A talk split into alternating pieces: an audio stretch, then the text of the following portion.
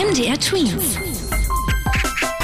Dein 90 Sekunden Corona-Update. Seit heute Nachmittag rauchen wieder die Politikerköpfe, denn die Regierungschefs der Bundesländer und Angela Merkel diskutieren mal wieder über die weiteren Corona-Schritte.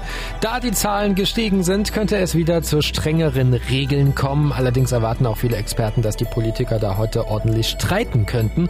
Die einen wollen Lockdown, die anderen mehr Öffnungen. Heute Abend wissen wir wahrscheinlich mehr, wie das die nächsten Wochen weitergeht.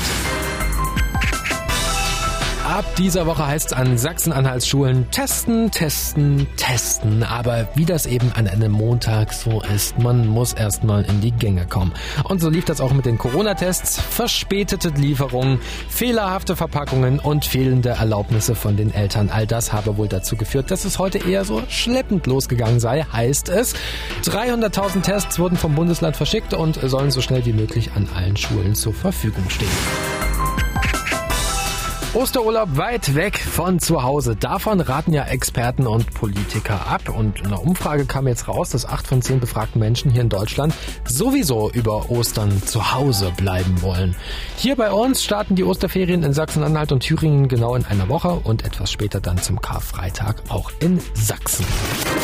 MDR Twins.